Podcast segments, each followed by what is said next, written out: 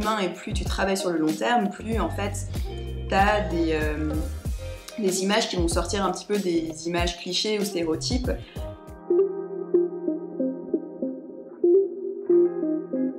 L'agenda culturel de Beyrouth vous présente Yane, précise ta pensée, le podcast qui va à la rencontre des jeunes artistes au Liban.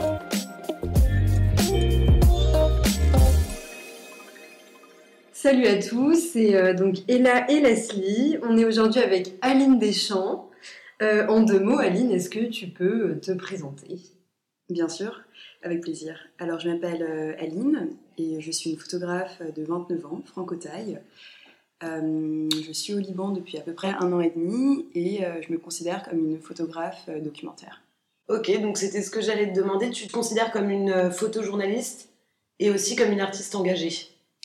Je dirais les deux en fait, parce que euh, je me cloître pas du tout dans une case et je pense que c'est important euh, aujourd'hui de, de, un, de pouvoir être polyvalent, parce que je fais aussi autre chose en dehors du travail de photographe, je suis aussi vidéaste pour des, institutions, des institutions internationales. et je pense qu'en fait, il faut absolument essayer de se dire que on n'a pas besoin d'être catégorisé dans une seule et même position. Donc moi, je dirais que j'ai un peu euh, toutes ces casquettes, c'est-à-dire que quand j'ai envie d'écrire un article, je vais le faire. Euh, quand je vais faire euh, des, photos-reportages où je sais que là, c'est vraiment de la news, de la presse, ça va être ma casquette photojournaliste.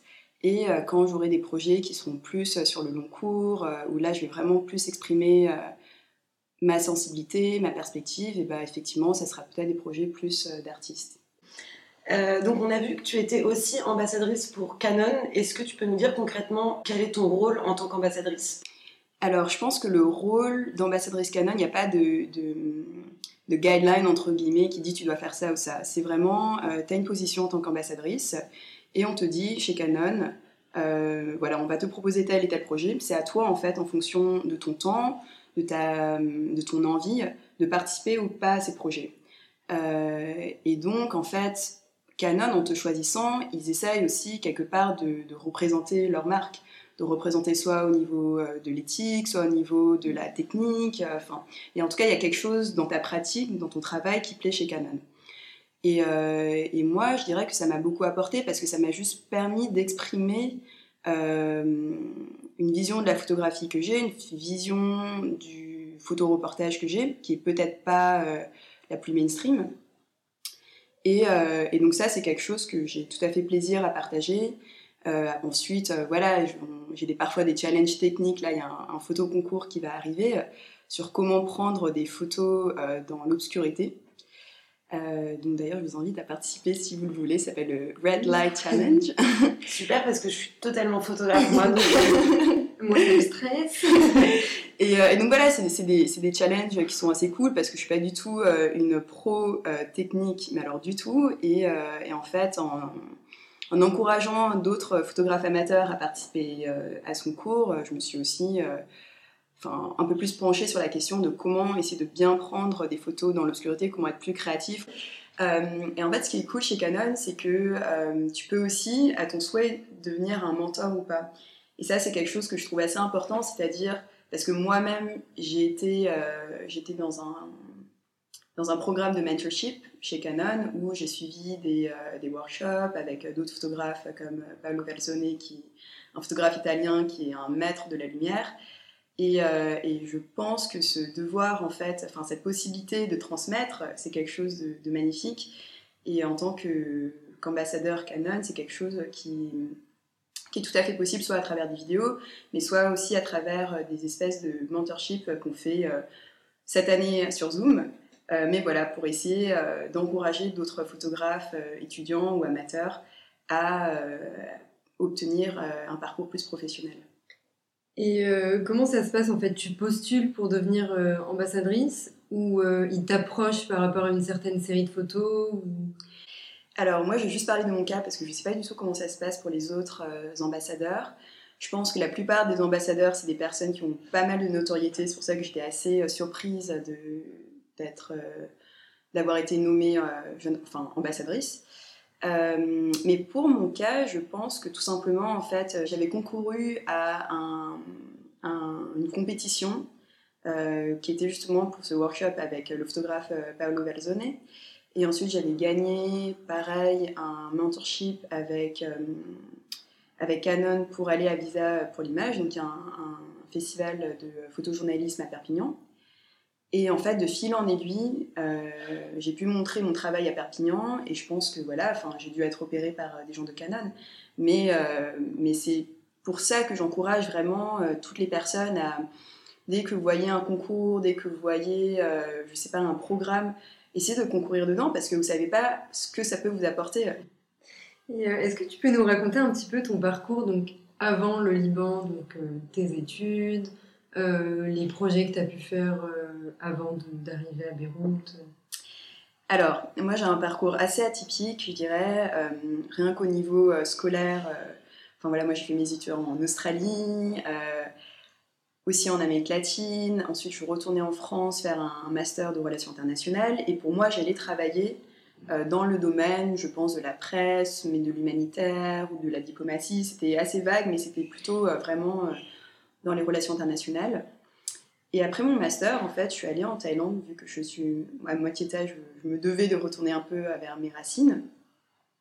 Et, euh, et c'était bien, parce que c'était un moment de ma vie, en fait, où je ne me suis pas du tout pressée pour... Euh, comme je savais pas vraiment ce que je voulais faire, je me suis pas du tout pressée pour faire quelque chose de, prévu. Euh, je suis pas du tout quelqu'un de carriériste, je me suis pas dit, ok, il faut que je fasse tel stage pour faire tel job. Euh, et, donc du coup, j'ai un peu tout essayé. J'ai euh, fait, euh, enfin, j'étais assistante dans des, dans des tournages de ciné.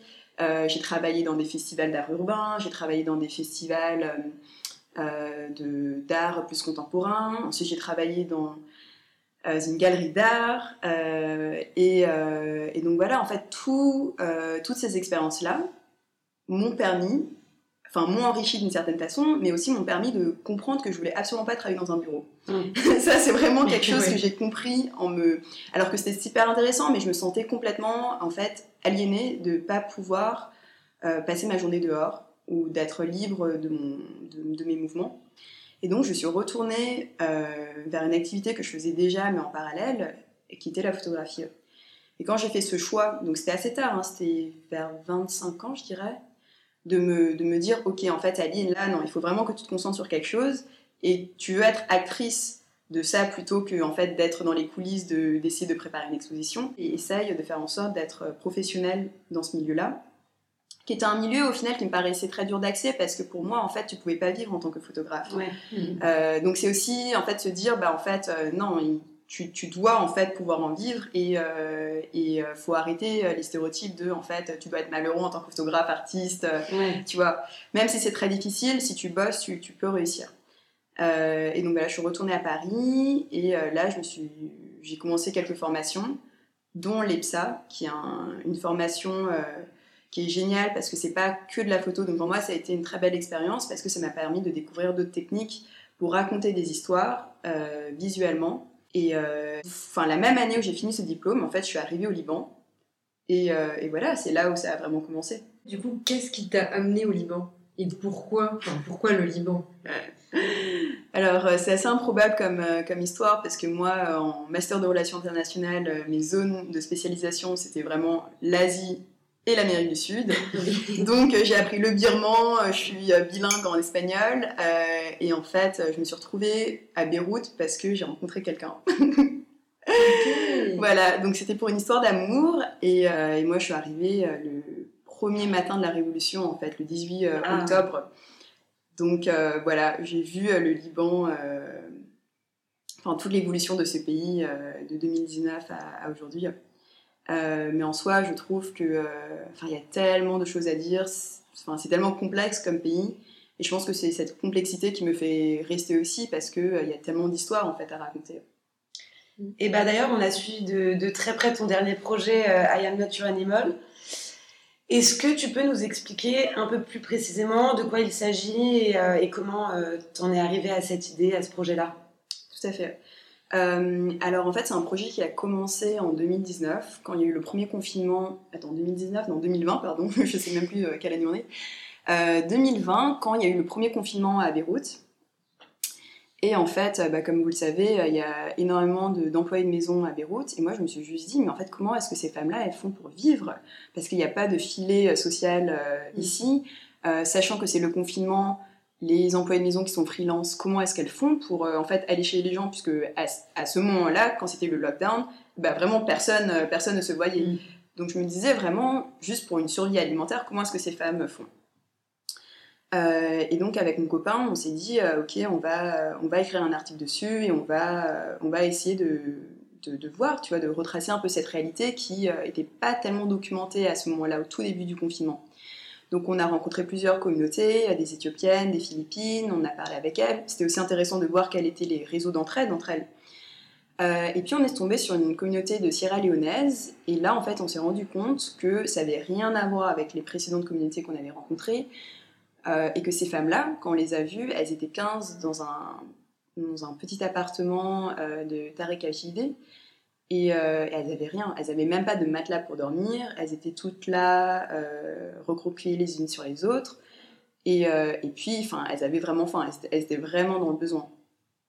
Et donc, quand on a commencé à leur parler de confinement, en fait, on s'est rendu compte que le problème pour elles n'était pas là. Le problème pour elles, c'était le trafic humain, le fait de s'être fait exploiter pendant plus d'un an, euh, le fait de ne pas avoir été payées, d'avoir été euh, esclavagisées, le fait... Et ces euh, femmes-là, elles avaient arrêté de travailler quand vous les avez rencontrées ou elles travaillaient encore pour... Ah non, non, non. En fait, c'est pas qu'elles avaient arrêté de travailler, c'était qu'elles s'étaient échappées. Elles s'étaient quasiment... Il n'y en avait qu'une qui, en gros, avait été abandonnée, qui était payée mais qui avait dû être abandonnée par ses employeurs libanais parce qu'en fait eux-mêmes vivaient. ils n'avaient plus les moyens. C'est ça, ils n'avaient plus les moyens pour la payer et puis ils disaient bon voilà si on a un peu plus de dollars peut-être qu'on te rembouchera mais c'était très difficile.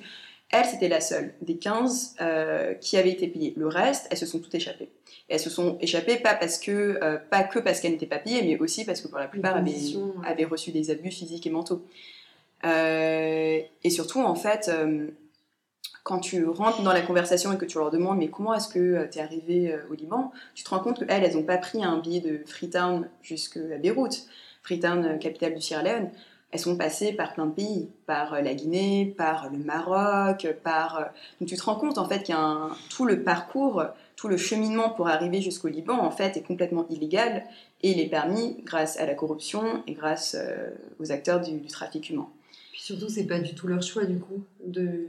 Ah mais en fait elles, non en fait pour elles on leur a décrit le Liban comme un, un Eldorado. Parfois même elles ont dû travailler dans des pays comme la Côte d'Ivoire euh, pour euh, chez des Libanais, mais tu vois, c'était sur la route en fait. On leur disait bon, mm. tu vas travailler là pendant six mois. Euh, et puis bientôt tu pourras aller au Liban, là tu seras beaucoup mieux payé. Mais en fait, elles disaient non, non, la Côte d'Ivoire, en fait, c'était mille fois mieux pour travailler que, que, que, là à Beyrouth. le problème est en fait qu'on leur a menti sur tout leur parcours. Il y en a beaucoup, pas toutes, mais il y en a beaucoup pour lesquelles on leur a raconté qu'en fait elles allaient être profs, qu'elles allaient être infirmières, et ces femmes-là, c'est important de savoir qu'elles euh, sont pas du tout toutes illettrées. Il y en a qui ont suivi une éducation, il y en a qui sont diplômées, qui exercent un métier pour lequel elles étaient payées 300 dollars euh, ou 200 dollars déjà dans leur pays. Sauf qu'on leur a promis un salaire de 600 dollars et qu'elles feraient le même métier et qu'en plus on leur disait que le Liban avait besoin d'infirmières, etc. Et puis aussi on les a endettées, ça c'est quelque chose d'important à souligner, c'est que ces femmes-là, pour partir, elles ont, euh, elles ont emprunté elles ont payé leurs leur trafiquants et donc maintenant, même si elles sont rentrées, elles doivent toujours de l'argent et c'est souvent à hauteur de 1500, 2000 dollars. Euh, et donc elles sont dans des pires conditions encore qu'elles ne sont parties. Et le nom de la série I'm Not Your Animal vient du fait que durant ces interviews, euh, il y avait une phrase qui était récurrente, qui était euh, Mes employeurs me traitaient comme un animal. Ils me faisaient dormir sur le balcon. Euh, il, me, il me donnait pas à manger. Il me réveillait à 6 heures du matin et je devais être couchée à minuit, 1 heure du matin. Euh, en fait, elles étaient exténuées et elles me disaient, mais même les animaux, on les traite pas comme ça. Mais elles se comparaient toujours à euh, un être en dessous d'un animal, mm. de la manière dont elles étaient traitées. Et donc, I'm not your animal, ça vient de ça, en fait. Ça vient du fait de poser et de dire en fait non, de donner une réponse en fait à la manière dont elles ont été traitées. Et euh, bah, comme tu l'expliques, c'est quand même des femmes qui ont, qui ont vécu des choses euh, très difficiles. Euh, parfois, ça, ça doit être dur pour toi de te retrouver face à des gens qui ont vécu une, telle douleur, une telle difficulté, et de les photographier surtout. comment tu réagis par rapport à ça? Et est-ce que parfois tu es un peu mal à l'aise? Comment tu te comportes pour aussi que qu'elle t'accepte, toi, en tant que femme bien plus à l'aise dans la vie qu'elle Alors, je pense que déjà, il faut dire au tout début, quand tu vas photographier quelqu'un, euh, qu'en fait, tu es là en tant que photographe. Parce que c'est normal, c'est des femmes qui euh, sont dans la survie, qui veulent que en fait, tu les aides. Euh, mais il faut bien d'abord établir, je pense, une limite où tu dis je vais, essayer de, je vais essayer de vous aider, mais par contre, je vais essayer de vous aider en exposant votre, votre histoire. Et c'est vrai que ça aide. Parce qu'en en fait, c'est ce qui s'est passé, c'est que ça a attiré quand même pas mal d'attention dessus et qu'aujourd'hui, ces femmes, en tout cas, c'est les premiers groupes de Sierra Leonaises que j'ai documentés, enfin aujourd'hui, elles sont rentrées euh, à Freetown.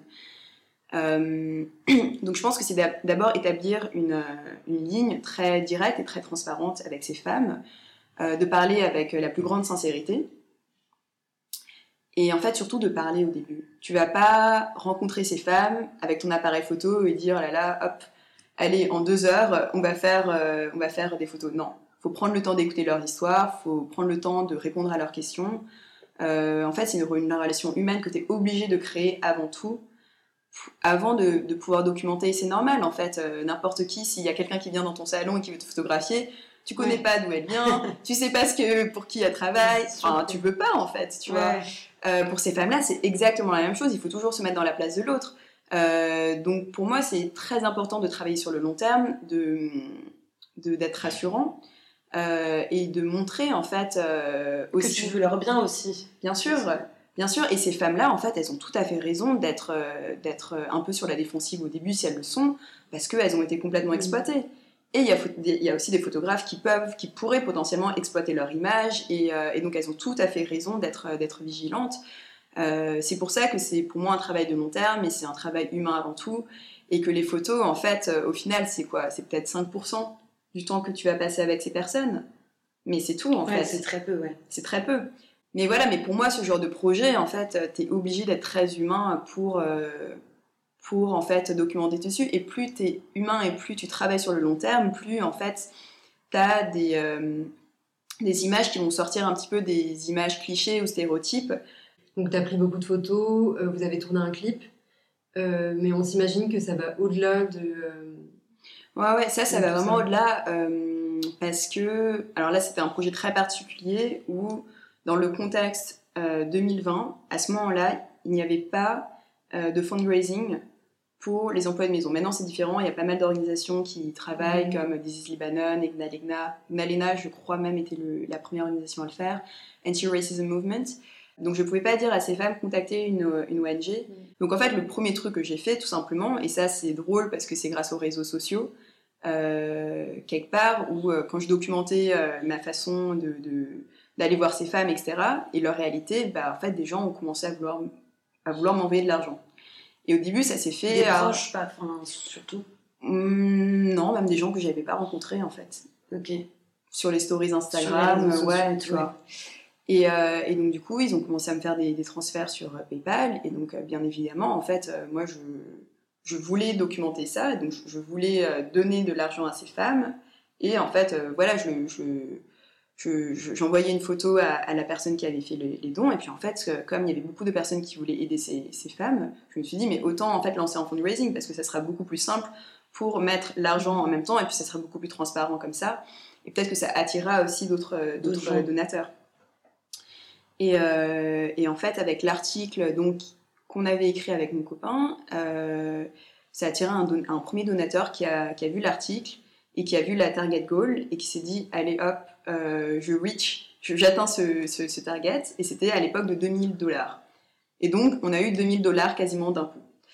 Euh, donc ça c'était assez fou. Moi j'étais complètement bluffée qu'une personne inconnue ait lu l'article, mmh. soit touchée et vu le fundraising et derrière, et derrière aide à financer autant. Et donc là, on a augmenté le montant du fundraising à 50 000. Et ce même donateur a donné en privé 30 000 dollars. Et ce qui est assez fou, c'est qu'avec l'explosion de, Beyrouth, et eh ben en fait, euh, je sais pas, ce fundraising a pas mal circulé. Et en parallèle, donc ça avait atteint 30 000 dollars aussi. Donc au total, on a eu plus de, plus de 60 000 dollars pour ces femmes. Enfin, c'est déjà énorme d'avoir 1000 personnes qui donnent en moyenne 20 dollars. et ça, ça a vraiment permis la, le rapatriement de ces femmes. Ça a aussi permis, en fait, dès que le premier groupe a pu s'en aller, bah, de en fait loger, nourrir, payer l'internet, les dépenses de tous les jours de ces autres femmes. Et, et, voilà. Et comme le trafic humain ne cesse pas, malgré le fait de renvoyer des femmes, il y a toujours des nouvelles femmes de Sierra Leone qui arrivent. Et euh, comment tu fais pour mettre euh, des limites entre donc euh, ce projet, enfin tes projets en, général, et ta vie personnelle? Parce que j'imagine que ça doit être difficile émotionnellement. Émotionnellement, ouais. Ouais, émotionnellement, je pense que c'est assez dur quand t'es pas préparé à ça, parce que forcément, quand tu passes tes journées avec avec euh, bah, ces femmes-là, en fait, elles deviennent des amies, euh, on se considérait comme des sœurs à la fin. Euh, c'est difficile déjà de les voir partir, et puis c'est difficile parce que tu sais qu'en fait la situation pour elles, elle va pas s'améliorer quand elles vont rentrer au Sierra Leone.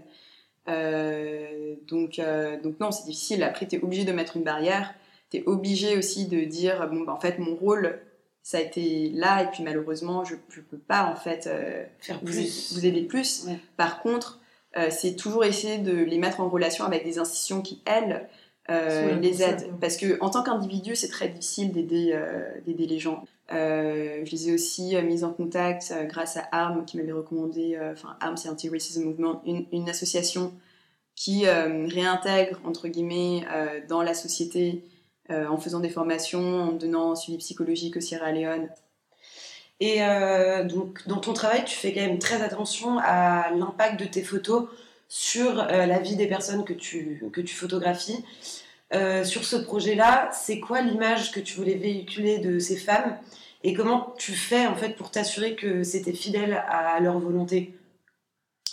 Ben En fait, c'était très simple, c'est qu'il y a beaucoup de photos puisque j'étais devenue leur amie. où en fait, c'était tout le temps elles qui me demandaient de prendre des photos tout le temps, tout le temps, au point où je leur disais non mais arrêtez de poser pour moi parce qu'à un moment, un moment, faut m'oublier. Et donc c'est vrai que voilà, il, parfois il faut passer une, ou deux soirées juste avec elles et puis tu reviens et puis en fait elles oublient que la caméra est là et, euh, et tu peux avoir des photos un peu plus fidèles euh, à leur réalité où elles sont pas tout le temps en train de poser. Et puis elles oublient que c'est pour un documentaire aussi euh, en soi. Enfin, elles, te voient un peu comme une amie. Euh. Oui, c'est ça. Et puis en fait, ce qui est cool, c'est que, enfin, moi, je leur envoyais les photos et puis elles, n'avaient jamais de photos prises avec un réflexe, de manière professionnelle. Donc pour elles, c'était incroyable d'avoir ce genre de d'image. Euh, donc elles étaient très contentes. Enfin, je pense qu'il y a ça aussi, tu vois. Le fait d'envoyer les photos, tu te rends compte qu'en fait, ça fait plaisir aux gens et c'est normal. Euh, pouvoir envoyer des belles photos d'elles à leur famille, c'est un peu le premier truc qu'elles vont faire, à leurs enfants, à leur mari, ce genre de photos où elles, sont fières de leurs images. On voit bien que dans, dans ce projet-là, le fait d'être une femme, ça t'a quand même euh, beaucoup aidé parce que ça t'a permis d'être vraiment proche d'elles et de rentrer dans leur, dans leur cercle. Est-ce que ça a été une force aussi sur d'autres projets? Moi, je trouve que c'est toujours une force d'être une femme photographe. Vraiment. Vraiment, mais à tous les points. Même quand tu photographies des, hommes, je trouve que c'est très intéressant la, relation que tu as avec. Euh, j'ai l'impression que, euh, en fait, il y a une confiance qui s'installe peut-être plus facilement. Euh, il y a aussi parfois un jeu de séduction qui est indéniable et qui fait que, bah, voilà, les hommes veulent te charmer, alors du coup, ils vont être beaucoup plus conciliant à, poser pour toi, alors que ça aurait été un mec, je pense que, tu vois, ils auraient dit pas forcément la même chose.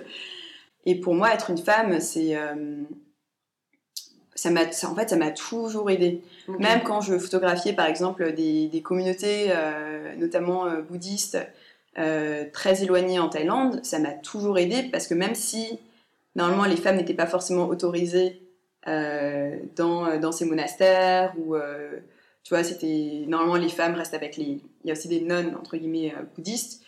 Euh, bah, en fait, j'étais très bien reçue.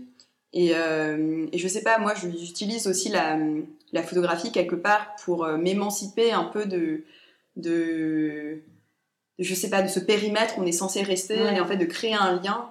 Et, et, tu sais que ce lien entre homme et femme ou femme ou femme, et ben en fait, ça va se dégager aussi dans la photo. Et c'est quelque chose qui me plaît en fait. Et euh, du coup, nous, disais, on a travaillé un petit peu toutes les trois sur euh, un, projet euh, dans le quartier de Quarantine à Beyrouth.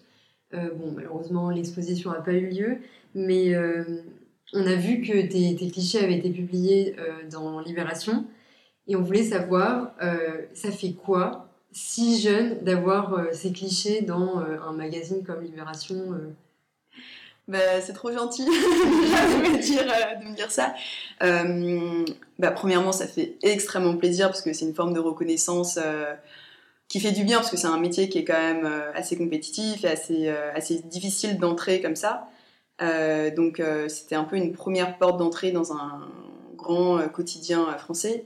Mais, euh, mais du coup, non, ça fait plaisir parce que euh, oui, quand on a, comme, euh, comme je vous l'ai dit tout à l'heure, quand on a commencé à se focaliser vraiment sur la photo il y a seulement deux ans, et qu'en fait, on travaille vraiment pendant deux ans à envoyer des portfolios, à, à, essayer de faire des sujets à fond, même si au début c'est dur et que tu n'es pas forcément rémunéré sur le long terme comme, comme un travail salarial, tu dis c'est bien parce que c'est la première porte d'entrée pour en fait être rémunéré pour ce que tu aimes. Mm. Ça te stabilise un peu aussi, quoi. Ça se stabilise, ça te fait connaître. Euh, mm. Tu sais qu'en fait, euh, une fois que tu as ce genre de publication, tu peux, avec un peu plus de légitimité, euh, bah, candidater dans d'autres publications. Et donc, non, je suis extrêmement heureuse. Donc, l'article dans l'IB, c'était un documentaire, en gros, sur les chantiers de Carantina après l'explosion de, de, Beyrouth.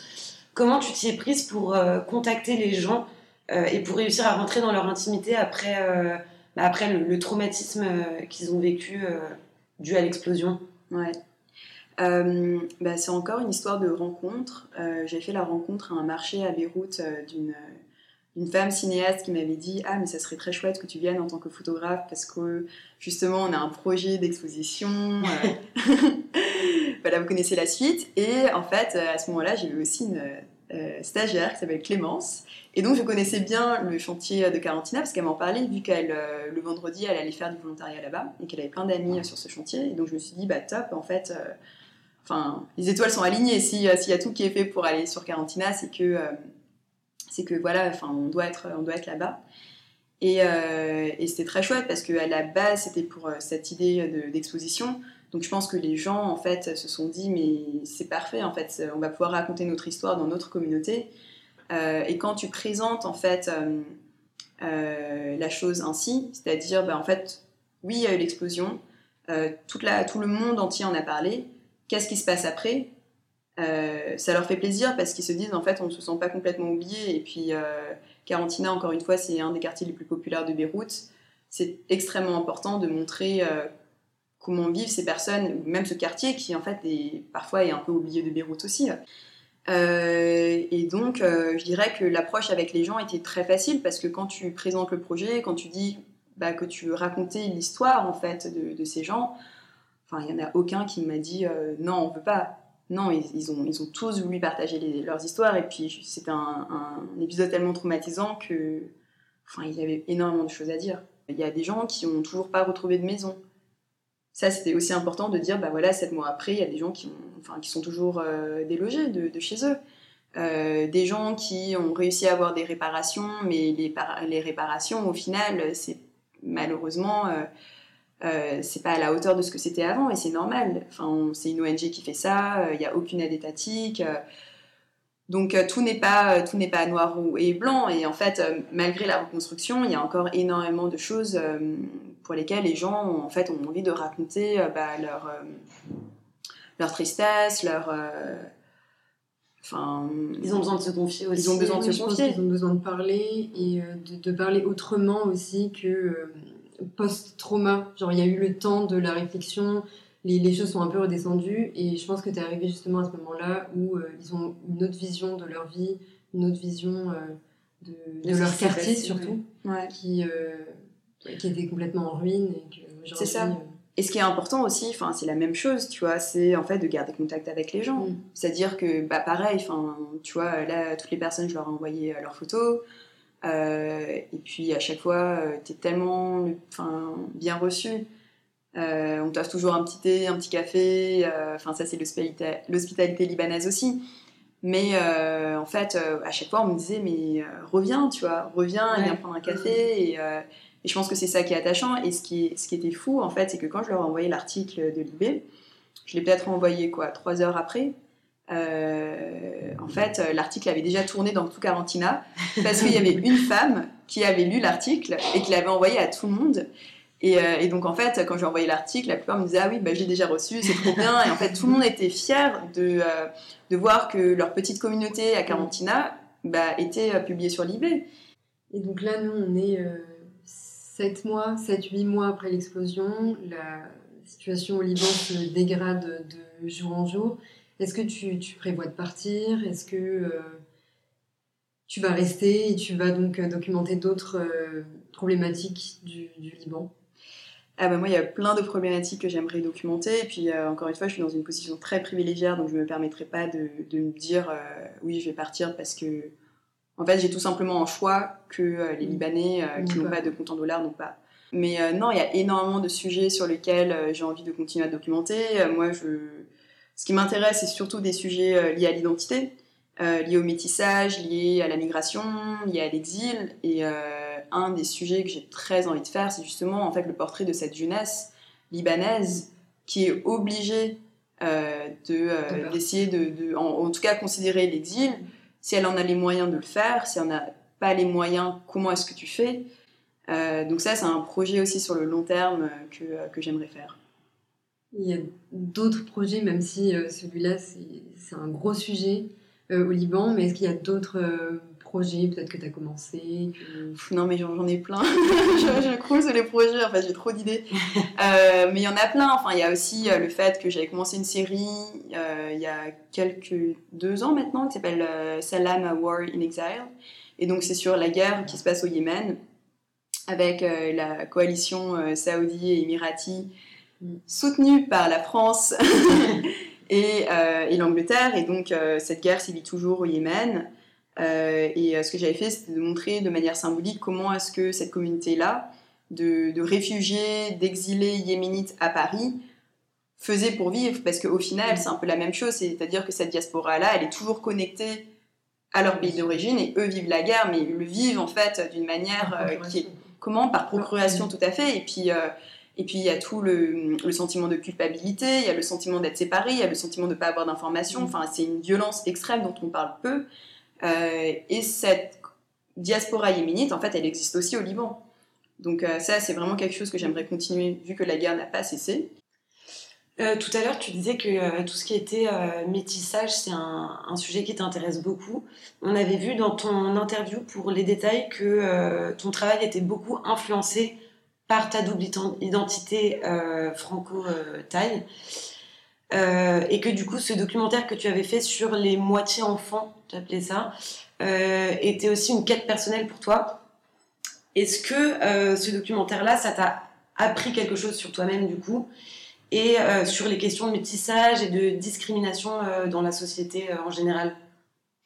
Oui, je pense que la première chose, c'est que ça m'a beaucoup apaisée, dans le sens où en fait, j'ai compris que j'étais pas du tout toute seule à avoir euh, toutes ces questions euh, identitaires et, et, euh, et, en fait, de devoir se situer, tu vois, plus française, plus taille, essayer de renouer avec ses racines, mais en même temps, on n'est jamais accepté dans une société, mais en même temps, on te considère toujours asiatique de l'autre.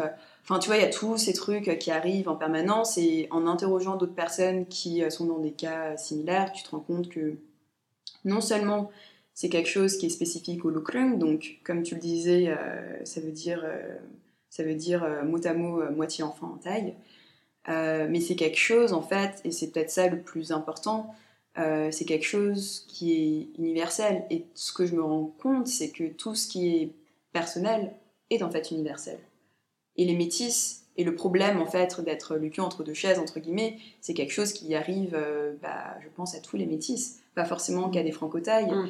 Euh, voilà, donc pour moi, ça m'a apaisé dans le sens où, euh, où entendre d'autres personnes parler de leur quête, je me suis complètement reconnue en elles, je me suis complètement reconnue dans les stigmas euh, dans les, auxquels ils ont dû faire face, et de voir aussi la force avec lesquelles ils ont vaincu ces clichés. parfois, des gens qui ont été énormément discriminés ou qui avaient honte d'être asiatiques euh, à cause euh, des clichés qu'on leur véhiculait. Et puis maintenant, on peut en parler avec euh, tout le Asian hate qui se passe mm. récemment aux États-Unis. Je pense que c'est d'autant plus important d'en parler. Mais de en fait réconcilier cette partie d'eux-mêmes qu'ils avaient cachée, qu'ils avaient enfouie parce qu'ils avaient honte en fait, et parce que en fait tu dois quelque part te fondre un peu dans la masse. Donc quand tu as le look asiatique et que en fait tous tes camarades de classe sont complètement blancs, bah oui, en fait, c'est une partie que tu peux complètement renier. Je me dis qu'en fait, l'identité, c'est quelque chose, sa quête d'identité, c'est quelque chose qui est en constante évolution et sur lequel, en fait, on apprend à être apaisé et à être même heureux, en fait, de cet héritage. Moi, je suis entièrement d'accord avec toi, surtout que je ressens un peu la même chose en tant que franco-libanaise. au Liban, j'ai l'impression d'être considérée comme une Française oui, mais toi, la française, enfin voilà. Et depuis que, en fait, j'assume, au début, ça me vexait un peu, bah non, mais je suis aussi libanaise, je suis tout autant libanaise que toi au final, enfin, que, la personne que j'ai en face de moi. Et depuis qu'en fait, oui, bah, j'assume, oui, je suis française. Et, bah, justement, ça me. Enfin, je sais pas comment dire, ça me, ça me libère, quoi. Genre, j'assume cette double identité et je tire le meilleur parti des deux. Et je pense vraiment que c'est, euh, très important, ouais. C'est cette. Euh, quête d'identité qui est constante, exactement comme tu dis. Bien sûr, bien sûr. Et c'est tout un parcours et c'est ça qui est beau en fait. Il n'y a mm. rien qui est une fatalité euh, et euh, t'en apprends toujours. Et euh, du coup, sur une autre note, est-ce que tu as une photographie préférée? Genre ce cliché, t'es super fière de ce cliché ah là là, ça c'est Ou une série de photos. Hein. euh... Non, ou alors une série de photos qui t'a beaucoup marqué ou qui t'a touché particulièrement. Euh... Bah, je dirais euh, dans la série I'm Not Your Animal, toute, toute la série euh, des filles à la plage. Ouais, elle est vachement bien celle-là. Parce que en fait, pour, pour avoir été là avec elle, c'était que des jours exceptionnels. C'était des jours de libération, c'était des jours où, enfin pour elles, c'était le, plus beau jour euh, depuis qu'elles étaient au Liban. C'est des jours où en fait ça, ça, criait de joie, ça nageait alors que l'eau est complètement toxique. Mais juste en fait, il y avait, y avait tellement de joie et de libération euh, que pour moi c'est aussi des, des, gros souvenirs de bonheur. Euh, et ouais, juste pour ça, c'est peut-être, ça fait aussi partie de mes séries préférées. Ouais. Et donc, euh, pour conclure cette, euh, ce, podcast, euh, quels seraient tes conseils pour les jeunes, les jeunes artistes qui aimeraient faire donc, de leur passion, de leur art, leur métier dans notre monde actuel? Alors, je pense qu'il faut d'abord être. faut pas avoir peur, justement, de pas être catégorisé dans une case. Moi, tout le temps, mais jusqu'à jusqu'à aujourd'hui, hein, on me dit, mais alors tu veux te la jouer artiste, tu veux te la jouer photojournaliste, qu'est-ce que t'es? Et en fait, j'en ai marre de, cette question, de ces questions, et ça vient même de, gens professionnels, hein, de, gens euh, qui me font signer des contrats. Et en fait, j'ai juste envie de leur dire, mais on peut faire plusieurs choses en même temps. On peut être euh, à la fois artiste, photojournaliste, vidéaste, mannequin, prof de yoga, serveuse, enfin j'en sais rien. En fait, la vie, elle est, elle est, elle est plurielle, la vie, elle est complexe. Euh, et c'est pas parce que en fait, tu as fait des études dans un certain domaine que tu dois te cantonner à ça, ou c'est pas parce que euh, tu as un, job de, de 9 à, 5 que tu en fait que ça, tu, pas que ton job. Euh, la vie elle est complexe et donc pour moi, déjà je pense c'est fais ce qui te plaît, sincèrement fais ce qui te plaît parce que c'est ça en fait qui va rester avec toi toute ta vie. Donc, euh, donc ça paraît bateau à dire, mais en fait, si t'aimes faire, si t'aimes dessiner à côté de, pardon, de, euh, de, de, tes photos, et ben en fait, euh, why not? Combine les deux. et je dirais même que ça devient une force en 2021 parce qu'en fait en 2021 tu es obligé d'être polyvalent. Et que moi à côté de, des, des, photos que je fais je fais enfin comme je l'ai dit tout à l'heure mais je fais aussi des vidéos et c'est aussi ça qui me rapporte en fait un salaire et c'est pas quelque chose que, que j'aime pas en fait. Ça, me plaît aussi de faire des vidéos, même si c'est institutionnel, il n'y a rien d'artistique dedans. Bah, ça me plaît parce que tu vas à la rencontre des gens et puis en fait tu as, d'autres avantages aussi. Euh, donc voilà, c'est vraiment de ne pas se cantonner en fait à une case, euh, d'essayer de trouver en fait un équilibre entre parfois ça peut être difficile d'avoir un job un peu alimentaire, donc là comme les, les, les vidéos institutionnelles et ce qui te plaît, mais en travaillant et en vraiment euh, ne, lâchant pas ce que t'aimes, tu verras que cet équilibre, à un moment, va faire en sorte que bah, tu puisses t'épanouir en fait. T'épanouir et puis vivre en fait juste de ça. Même si ça prend du temps, tu vas y arriver. Et ça, c'est juste du travail et, euh, et de l'engagement. et pour terminer, est-ce que tu peux nous dire où est-ce qu'on peut te, te, suivre et suivre un peu tes projets sur les réseaux? Euh, pour ne rien louper. Et puis si tu as un site internet avec, euh, avec tous ces projets-là aussi. Bien sûr. Alors j'ai l'impression de, de, faire ma pub là. c'est exactement le cas. Alors c'est www.alinedeschamps.com euh, pour, pour mon site. Et puis après, je pense que je suis un peu plus active sur Instagram. Je pense que c'est un peu le réseau où je poste le plus, même que j'actualise plus que mon site. Euh, j'ai aussi un compte Twitter, euh, mais voilà, je dirais surtout Instagram et c'est Aline de Los Campos. Super, bah merci beaucoup Aline pour toutes ces réponses, c'était très intéressant. intéressant.